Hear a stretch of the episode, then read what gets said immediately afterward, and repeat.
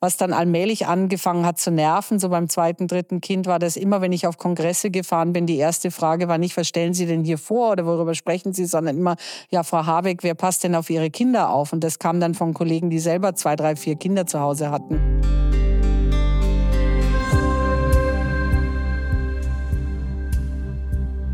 Sie ist wohl die Brustkrebsexpertin in Deutschland und sie hat sich auch international einen wahnsinnig guten Ruf erarbeitet. Und zwar zu einer Zeit, wo es nicht selbstverständlich oder besser gesagt alles andere als selbstverständlich war, als Wissenschaftlerin international Karriere zu machen und gleichzeitig Mutter von vier Kindern zu sein. Wie sie das gemacht hat, das interessiert mich und ich hoffe auch ganz viele von euch. Meine Gästin heute ist Professorin Nadja Habeck. Sie ist Gynäkologin an der Frauenklinik des LMU-Klinikums München, wo sie unter anderem das Brustzentrum leitet. Ich freue mich sehr, dass sie heute meine Gästin ist. Mein Name ist Julia Rotherbel, Chefredakteurin der Apothekenumschau und ich freue mich auf ein spannendes Gespräch und wünsche euch viel Spaß beim Zuhören. Frau Doktor, übernehmen Sie. Ein Podcast von gesundheithören.de und Apothekenumschau Pro. Nadja, hallo in diesem Podcast. Ich freue mich sehr, dass du unsere Gästin bist. Ja, gerne, freue mich auch. Nadja, wir haben ja auch äh, für die Apothekenumschau schon mit dir gearbeitet und ähm, deine Expertise als Brustkrebsexpertin genutzt, um Patientinnen aufzuklären. Deswegen weiß ich tatsächlich ziemlich viel über dich. Was ich nicht wusste bisher, ist, dass du, bevor du dich für die Medizin entschieden hast, eine Fotografieausbildung gemacht hast. Das heißt, Medizin war gar nicht deine erste Wahl? Doch, äh, ich wollte immer eigentlich was für Menschen und mit Menschen machen, aber ich hatte ein sehr gutes Abi und damals wusste man dann, man konnte Medizin studieren und ich wollte einfach nicht in diese Schiene fallen, nur weil du ein 1,0 Abi hast, musst du jetzt Medizin machen und wollte mir das nochmal überlegen und auch ein bisschen den Kopf frei kriegen. Und ich habe Familie in Kanada und mein äh, Großonkel ist ein sehr, sehr guter Fotograf äh, dort gewesen. Und da habe ich mich entschieden, ein, ein Jahr Pause zu machen, mir das nochmal gut zu überlegen, weil ich wusste ja jederzeit, wenn ich nach Deutschland zurückkomme, kann ich einen Medizinstudienplatz bekommen. Hm. Wie ist es denn dann von ähm, Medizin zu Brustkrebs gekommen, wo du heute deine Expertise hast, wo du heute sehr viel arbeitest auf dem Gebiet? Also das war für mich von Anfang an klar, dass ich äh, Frauenheilkunde machen wollte, weil ich äh, finde das total faszinierend, Frauen zu behandeln. Und es ist ja in Deutschland, das ist ja in anderen Ländern nicht so, ähm, ist äh, die Onkologie und gerade auch die Senologie, also die Brustkrebstherapie Teil der Frauenheilkunde. Und das hat mich dann sehr früh interessiert. Ich habe die Doktorarbeit ähm, hier in München bei äh, Professor Eiermann äh, begonnen und äh, das war ein onkologisches Thema. Wir haben damals nach Tumorzellen im Knochenmark gesucht bei Patientinnen, die eigentlich äh, als geheilt quasi entlassen worden sind und festgestellt, dass wenn solche Tumorzellen schon im Körper gestreut haben, haben die schlechtere Prognose. Und das waren ganz, damals ganz neue Technologien, so molekulare Antikörper, mhm. mit denen man die Zellen eben gefunden hat. Und da habe ich dann gesehen, dass die Onkologie ein ungemein spannendes Gebiet ist. Und das hat mich dann letztlich äh, zur Senologie und zur Brustkrebstherapie gebracht. Du hast ja dann auch irgendwann deine Leidenschaft für die Forschung entdeckt. Was macht es für dich so spannend, Neues zu entdecken, neue Therapien auszuprobieren?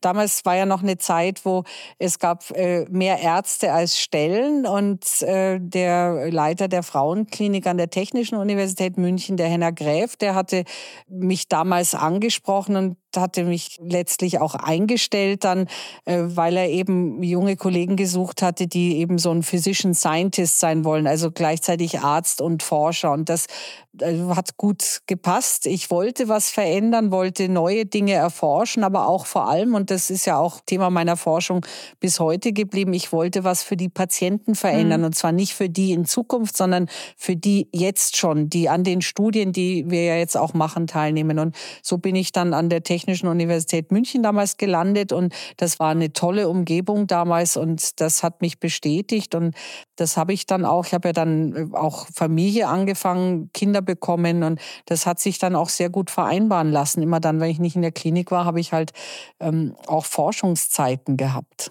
Hast du es tatsächlich auch deswegen gemacht, weil es sich gut vereinbaren lässt oder hast du das dann einfach im Laufe der Zeit festgestellt, dass es das tut? Nein, also ich habe das nicht so geplant, aber es hat sich dann so ergeben und dass es eben doch eine gute Zeit war, wenn man mit einem Kind zu Hause ist. Und da habe ich dann halt äh, vermehrt mich mit der Wissenschaft auch beschäftigt, natürlich neben den Babys sozusagen. Und das hat ja dann auch dazu geführt, dass ich die erste Ärztin damals an der Klinik war, die vor dem Facharzt schon die Qualifikationen für die Habil erreicht hatte. Das war früher immer so, man macht den Facharzt, dann habilitiert man sich.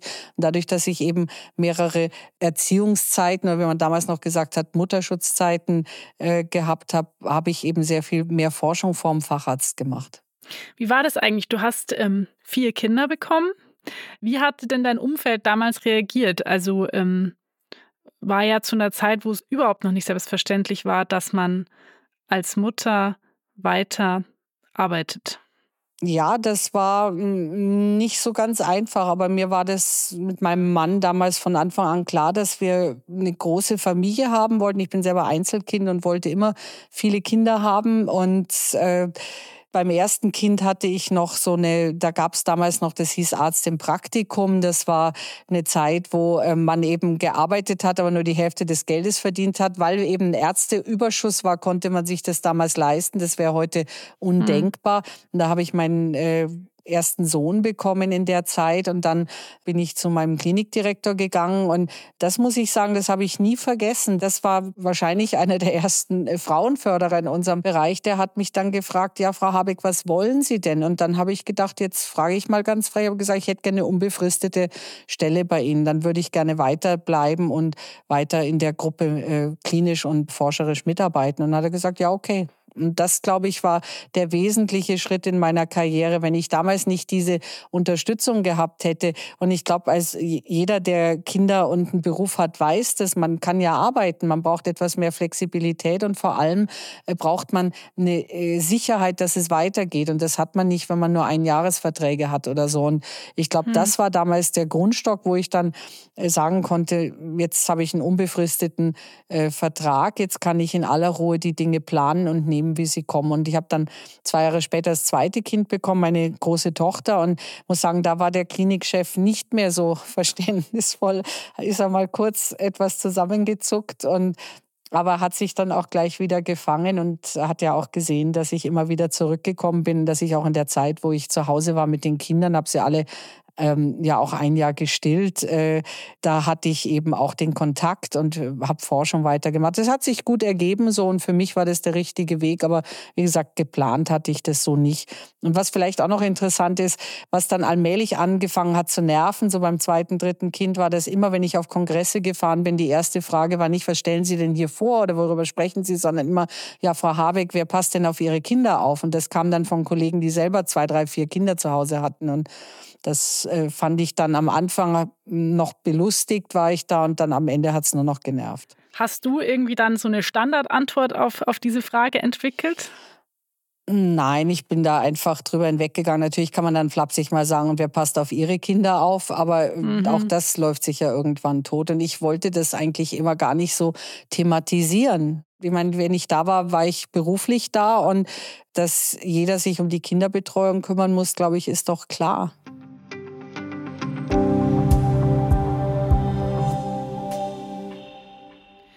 Was ich spannend finde, ist auch der Punkt, an dem du eingestiegen bist in diese onkologische Forschung. Es war ja quasi ein Punkt, wo sich sehr viel getan hat. Andererseits war es ja auch ein Punkt, so ein Wendepunkt, weg von, Sie haben Brustkrebs und Sie erhalten jetzt diese standardisierte Therapie hin zu einer sehr viel individuelleren Behandlung. Bist du auch dagegen Hindernisse gelaufen, gegen Unverständnis gelaufen am Anfang, weil man eben dieses Therapiekonzept hinterfragt hat.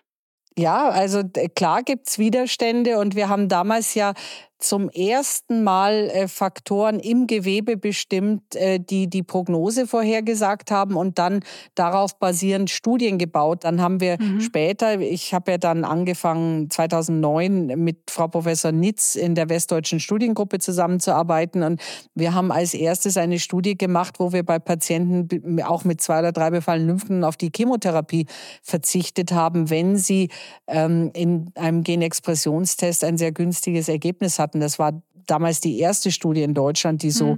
gelaufen ist. Und auch da gab es Widerstände, ähm, wo Kollegen gesagt haben, das könnt ihr nicht machen. Und letztendlich haben wir die Studie ausgewertet und festgestellt, dass die Patienten ohne Chemotherapie exzellente Heilungschancen hatten. Also wir haben dann Recht bekommen, aber das weiß mhm. man natürlich nicht, wenn man die Studie anfängt. Deswegen ist es ja auch so wichtig, dass man Kollegen begeistern kann und auch die Patienten mitnimmt von diesen Ideen und sagt, wir haben genug Voraussetzungen zu sagen, dass diese Biomarker verlässlich sind. Und jetzt wollen wir es eben auch in die Praxis überführen. Dazu brauchen wir die Studie. Also es gab immer Widerstände von äh, Kollegen, die nicht so in der Materie waren, dann gedacht haben, das geht vielleicht so nicht. Aber letztlich, wenn man dann die Daten bringt, kann man natürlich auch viele überzeugen. Aber man ist auch in der Pflicht, erstmal Daten zu bringen.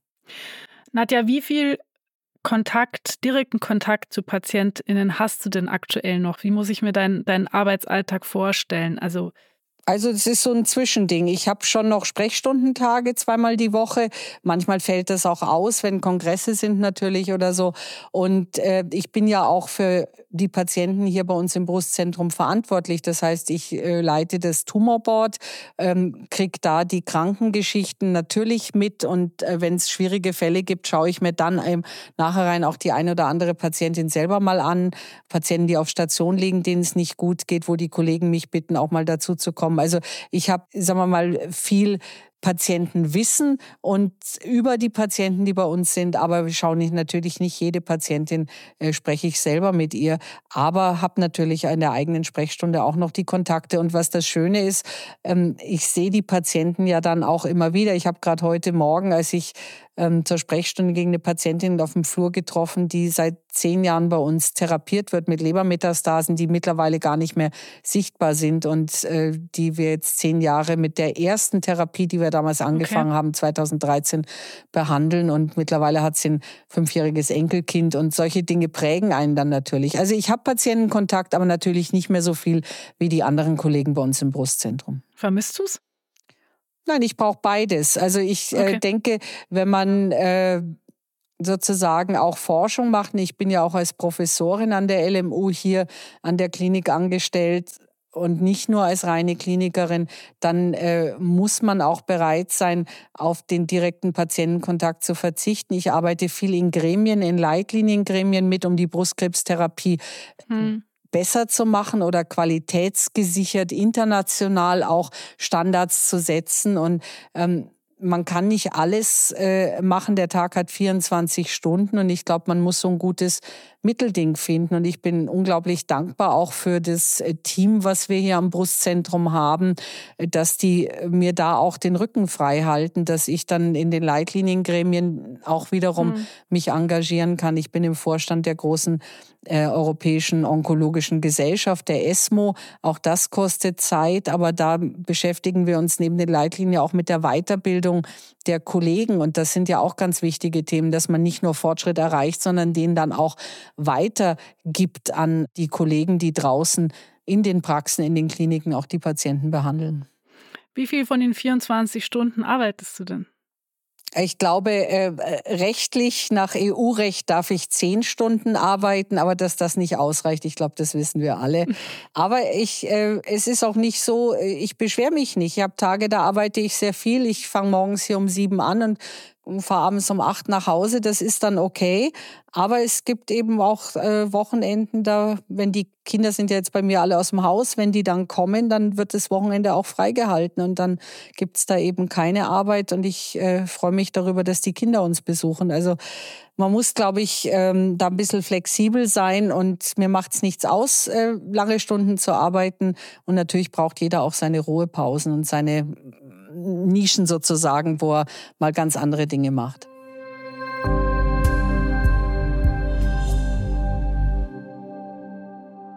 Nadja, du hast ja jetzt gerade von dieser ähm, Patientin mit den Metastasen erzählt. Der Fall zeigt auch, dass die Brustkrebstherapie generell eine große Erfolgsgeschichte ist. Also wer heute die Diagnose Brustkrebs erhält, erhält bei weitem jetzt kein Todesurteil. Deine Karriere ist auch eine Erfolgsgeschichte und ich würde dich gerne fragen, wann dir das klar geworden ist. Ja, wobei das gar nicht der Zweck sozusagen meines Arbeitens ist, weil ich mache es ja nicht, um persönlich jetzt erfolgreich zu sein, sondern ich mache es, weil wir Dinge hm. bewegen können, Therapie verbessern können. Und aber ich glaube natürlich, der Moment, wo ich das gemerkt habe, dass das auch international Anerkennung findet, weiß ich die E-Mail von der ESMO bekommen habe, dass ich den Preis für mein Lebenswerk 2020 bekommen habe. Das weiß ich noch. Ich habe da hingeschaut, ich konnte es gar nicht glauben, habe das dann gleich mit meinen Kolleginnen hier geteilt am Brust Brustzentrum und haben uns natürlich tierisch gefreut. Und das ist ja auch schön, wenn man solche Anerkennung bekommt, während man noch bei der Arbeit ist, weil ich glaube, wenn man die am Ende seines Arbeitslebens bekommt, dann mhm. ist das natürlich auch schön, weil man weiß, dass das auch eine Bestätigung ist. Aber solche Preise öffnen ja auch Türen und man äh, kriegt eher Gehör. Man kann dann auch wieder Dinge verbessern, erreichen, sei es jetzt für die ähm, klinischen Kollegen, für die jungen Kollegen in der Weiterbildung oder eben auch für äh, Patientinnen Patientinnen. Also äh, ich glaube, das war natürlich so ein Moment. Und dieses Jahr äh, bin ich gefragt worden auf dem großen amerikanischen Krebskongress, auf dem ASCO, ähm, die Diskussion zu halten für die Studie, die weltweit am meisten erwartet wurde. Und das war natürlich auch eine ungeheure Ehre. Aber mhm. auch gleichzeitig hatte ich, äh, glaube ich, keinen freien äh, Tag zwischen äh, Ostern und äh, Anfang Juni dann. Also es hat immer so zwei Seiten. Aber wie gesagt, der berufliche Erfolg ist ja nicht ja. der Zweck dessen, was ich tue oder was wir in vergleichbaren Situationen tun, sondern wir wollen ja unseren Patienten helfen. Wenn jetzt eine junge Kollegin, die noch am Anfang steht, diesen Podcast hört und sich fragt, wie erarbeite ich mir überhaupt international Einfluss? Wie komme ich quasi in Forschungsgruppen über Deutschland hinaus.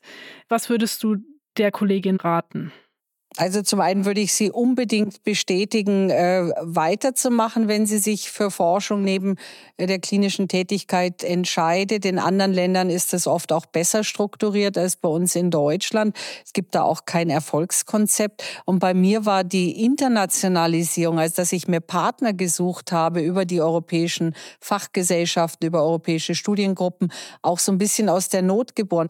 Und natürlich, äh, wenn man dann übers Ausland kommt, kommt mit Erfolgen, die international sichtbar sind, mhm. dann äh, kann man auch in Deutschland Strukturen aufbrechen, die man vielleicht ähm, in einer sehr männlich dominierten äh, Gesellschaft so nicht so einfach aufbrechen könnte. Und deswegen glaube ich, hilft das auch, sich dann ein bisschen äh, Anerkennung von außen zu holen. Und vernetzen, vernetzen, vernetzen ist, glaube ich, das Aller, Allerwichtigste und über den eigenen Tellerrand hinausschauen. Und es gibt ja heute auch, also wie gesagt, äh, bei der ESMO gibt es Leadership-Programme, es gibt Fellowships, es gibt beim Deutschen Ärztinnenbund gibt's äh, Mentorinnen-Netzwerke. Das war auch sicher was, was meiner Generation nicht so da war. Da gab es kaum Rollenmodelle, weil einfach äh, die noch nicht da waren, die Frauen äh, oder ganz wenige, die eben auch mit Kindern weiter Klinik und weiter Forschung mhm. gemacht haben in dem operativen Fach, muss man dazu sagen. Frauenheilkunde ist ja ein operatives Fach, das kommt ja auch noch erschwerend dazu, ähm, wenn man äh, so an die Vereinbarkeit von Familie und ähm, Karriere denkt. Also vernetzen, ja. Hilfe holen und, und die Augen offen halten. Es gibt viele tolle Programme und die sollte man in Anspruch nehmen. Siehst du dich denn selbst eigentlich als Vorbild? Das äh, ist, glaube ich, nicht meins zu beurteilen, aber ich habe von Anfang an immer ganz oben in meinem Lebenslauf geschrieben, ich habe vier Kinder. Nicht, weil ich mich damit brüste, das ist ja keine, was man hat man ja nichts geleistet. Das sind ja, naja. die Kinder sind ja selber erwachsen geworden und gehen ihren eigenen Weg. Aber ich habe immer gedacht, wenn es jemanden interessiert, dann ist das vielleicht ein Anknüpfungspunkt, wo man dann mich mal ansprechen kann. Und äh, sind ja oft ganz praktische Fragen, die, die sich da aufdrängen. Und deswegen habe ich es immer in meinen Lebenslauf ganz vorne mit reingeschrieben, einfach um, um zu signalisieren, da ist äh, sozusagen jemand, der hat das auch gemacht, hat auch äh, Karriere gemacht, wenn man das mal so äh, sagen möchte und äh, frag doch einfach. Fragen dich denn viele? Ja, also ich muss sagen, kommen immer mal wieder äh, Kollege, ich engagiere mich auch sehr, mhm. zum Beispiel bei der ESMO, bei den Young Oncologists und mhm. äh, versuche auch immer da was zurückzugeben für die jüngeren Kollegen. Wie nimmst du denn das wahr, wie die aktuell junge Ärztinnen-Generation dieses Thema Vereinbarkeit, Karriere und Beruf, grundsätzlich das Thema überhaupt bestimmte Positionen anzustreben oder einen bestimmten Einfluss anzustreben. Wie, wie gehen die damit um? Ganz unterschiedlich. Es gibt äh, Kolleginnen und auch Kollegen, das ist ja jetzt auch nicht geschlechtsspezifisch, die sagen, das mhm. ist nichts für mich, ich mache so mein Ding, aber mehr möchte ich auch nicht an Verantwortung. Diese Sitzungen, äh, die da äh, eigentlich mit wenig Ergebnissen über bis in den Abend reingehen, ist nicht so äh, für mich. Ähm, denke, das muss man akzeptieren. Äh, was ich äh, erschreckend finde, ist, wenn ich Kolleginnen treffe, die schon als Studentin, wenn man so fragt, naja, und was wollen Sie mal machen, dann sagen, naja, eigentlich eigentlich möchte ich gerne Frauenheilkunde machen, jetzt mal als Beispiel, aber ähm, ich glaube, ich mache doch lieber Pathologie oder Radiologie. Das kann man besser mit Familie vereinbaren. Also ich glaube, mhm. das ist was, wo ich dringend von abraten würde. Wir sind ja länger berufstätig, als wir ähm, Familie haben, zumindest Familie, die zu Hause wohnt und für die wir auch äh, tagsüber da sein müssen. Und deswegen würde ich dringend davon abraten, den Beruf jetzt nach der Vereinbarkeit auszusuchen. Erstens kommt es dann doch nicht so, wie man es geplant hat. Und zweitens muss der Beruf einem ja auch Spaß machen. Und ich glaube, man sollte eher ähm, den Beruf wählen, jetzt in der Medizin, wo man sagt, da ist man mit dem Herzen mit dabei und dann schauen, dass mhm. man sich die äußeren Gegebenheiten so schafft, dass es möglich ist. Sei es, dass es eben ein bisschen länger dauert zum Facharzt, weil man zwischendurch Pausen macht, dass man auch mal auf Teilzeit geht oder dass ähm, man letztlich dann sagt, äh, ja, ich weiß nicht, man macht wie, wie ich äh, eben mal ein Forschungsjahr dazwischen, da ist man dann mehr zu Hause Hause, kann das besser planen oder so. Also es gibt ja heute auch mehr Förderprogramme, wenn man vom Elterngeld anfängt und solche Dinge. Das gab es ja alles bei uns äh, damals noch gar nicht. Nadja, als letzte Frage. Für jemanden, der schon unglaublich viel erreicht hat, der sogar schon einen Preis für sein Lebenswerk entgegengenommen hat. Was ist ein Ziel, wo du sagst, das möchte ich noch erreichen? Das wäre quasi meine nächste Etappe. Wir haben noch äh, viele Studien laufen mit der Westdeutschen Studiengruppe, wo ich denke, äh, wir haben auch noch ein Studienprojekt jetzt gerade abgeschlossen, wo wir auf die Daten warten mit über 5000 Frauen, wo wir Chemotherapie ganz ersetzen wollen. Also ich habe noch äh, viel Forschungsdinge vor. Wir haben ja dieses Jahr auch den Deutschen Krebspreis bekommen, die Frau Professor Nitz und ich für die WSG und die Arbeit, die wir da geleistet haben. Ich würde mich sehr freuen, wenn wir diese Dinge, die wir da entwickelt haben, auch in die Praxis umsetzen, in die Leitlinien hm. reinkriegen. Da haben wir geguckt nach dem ähm, ansprechen auf Antihormontherapie vor der Operation, um dann eben Chemotherapie zu vermeiden. Und ich glaube, dass wenn ich das sehen könnte, dass das Patienten wirklich hilft, nicht nur in Deutschland, sondern auch darüber hinaus, das wäre schon wunderbar. Und dann natürlich, ähm, ich würde mir sehr Enkelkinder wünschen und äh, mein ältester Sohn ist jetzt 31. Äh, als Mutter denkt man, könnte ja mal Zeit werden. Also das, glaube ich, das öffnet dann noch ganz neue Perspektiven. okay, gut. Vielen Dank. Vielen Dank für dieses spannende Gespräch. Danke, dass du unsere Gästin warst. Danke auch. Und wir drücken natürlich die Daumen, dass diese Wünsche in Erfüllung gehen. Herzlichen Dank.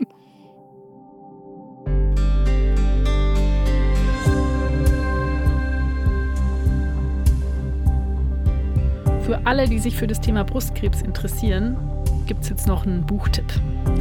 Und zwar hat Frau Habeck neben allem, was sie sonst noch so macht, auch ein Buch geschrieben das heißt Brustkrebs, alles, was jetzt wichtig ist und beantwortet alle Fragen, die sich betroffene Frauen nach der Diagnose stellen. Und einen Podcast-Tipp gibt es auch noch. Frau Doktor übernehmen Sie erscheint alle 14 Tage neu, immer montags. Ein Podcast von gesundheithören.de und Apothekenumschau Pro.